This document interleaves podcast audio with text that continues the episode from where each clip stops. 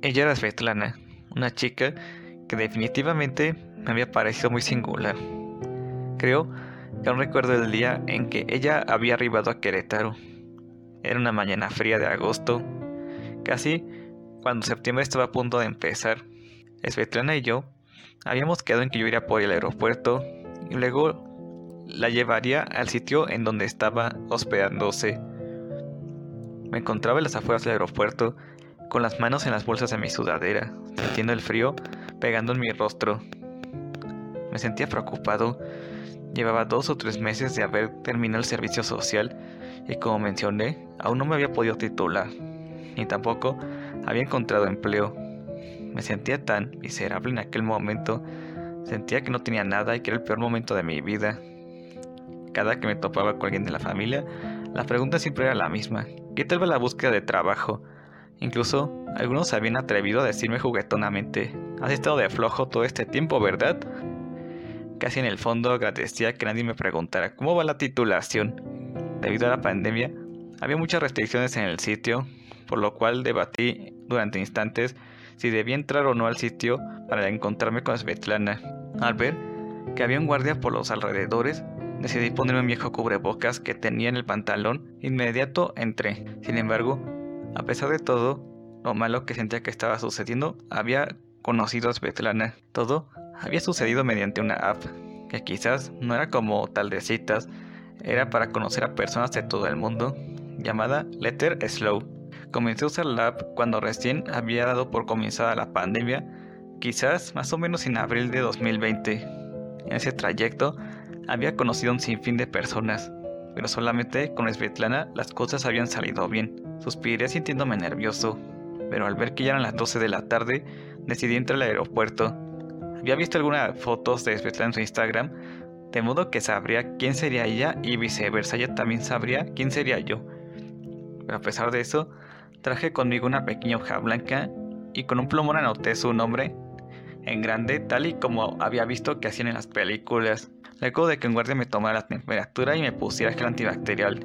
Entré al sitio y vi que junto a mí estaban de pie muchas más personas. Sin embargo, algún momento las personas aumentaron. Mientras pasaba el tiempo, me temblaban las piernas más y más debido a la gran ansiedad que estaba sintiendo. Pero como pude, levanté la hoja en donde con plumón había escrito su nombre con tal de que ella lo pudiera ver. De hecho, no solamente era su nombre, sino también su nombre de usuario.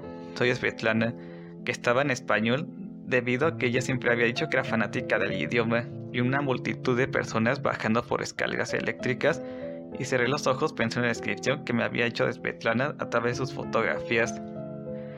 Ella era una joven de 25 años, de cabello corto castaño, tenía una nariz delgada y puntiaguda y sobre todo tenía deslumbrantes ojos azules. De alguna manera me sentía feliz y asustado al mismo tiempo por conocer a esa chica en persona al fin.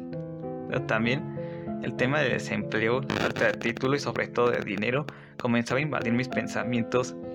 Intenté respirar profundo, tratando de que mis nervios se esfumaran. Sentí que alguien tocaba con su dedo mi hombro. Y al volverme, me hallé precisamente con una joven de esa inscripción que había mencionado. Frente a mí estaba Svetlana, y aunque portaba el cubrebocas, su nariz, sus ojos y su cabello eran inconfundibles. Ella portaba una chaqueta café que llegaba hasta sus piernas. Tenía un pantalón negro y unas botas del mismo color. ¿Are you Gonzalo? preguntó la joven. Sí, eh, sí soy yo, dije titubeante. Um, yes, I am. Hola Gonzalo, dijo ella hablando en español y alzando su mano. Ella sonrió en silencio y traté de hacer lo mismo. Me sentí aterrado, especialmente porque me había parecido más bonita en persona. No sabía si debía estrechar su mano o quizás nada debido a las restricciones. Luego de eso, los dos comenzamos a hablar completamente en inglés. Quizás aún recuerdes algunas palabras que te enseñé en polaco, dijo Svetlana. Así es, nunca las olvidaría. Pensaba rápidamente en cómo junté algunas palabras en inglés y que de alguna manera tuvieran sentido. A pesar de eso, mis palabras tropezaban entre sí y el idioma español intentaba luchar por emerger. ¿Te gustaría que te lleve a donde te hospedaras? Le pregunté. ¿Primero me llevarías a algún sitio donde pueda comer por aquí? Dijo con una sonrisa y luego bajó la voz. Es que tengo hambre. Ah, mm, sí, por supuesto. En ese momento comenzó a llover. Le dije hacia dónde deberíamos dirigirnos y la guié hacia el auto de mis padres, el cual era un tanto ancho y de color azul. No queriendo dejar de lado la cortesía o incluso la amabilidad, me decidí a abrirle la puerta. No deberías hacer esto, pero gracias, dijo ella sonriendo mientras subía al vehículo. No respondí, simplemente asentí y también subí al auto, mientras aún sentía muchos nervios, sintiendo que mi corazón iba a estallar. Encendí el auto y vi que en el estéreo estaba la canción Yume wo Shinjite de Hideaki Tokunaga del anime de Dragon Quest.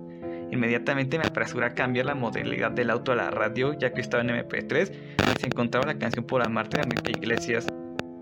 Siempre me gustaron las canciones en español que me recomendabas en tus cartas, dijo Svetlana, una vez que yo comencé a salir del estacionamiento. Me da mucho gusto que te acuerdes de ello. Hubo silencio unos instantes, lo cual me pareció un poco incómodo, pero a su vez realmente me sentía feliz. Pensé en la posibilidad de llevarla a comer a Plaza del Sol y luego quizás podría pedirle que comamos una hamburguesa o incluso un helado. No podía negar las veces en las que iba a Plaza del Sol con mi hermano o con mis padres muchas veces me sentí miserable viendo cómo otras personas caminaban de la mano con sus parejas dirigiéndose a comer en las mesas de los alrededores o incluso cuando veía que iban al cine.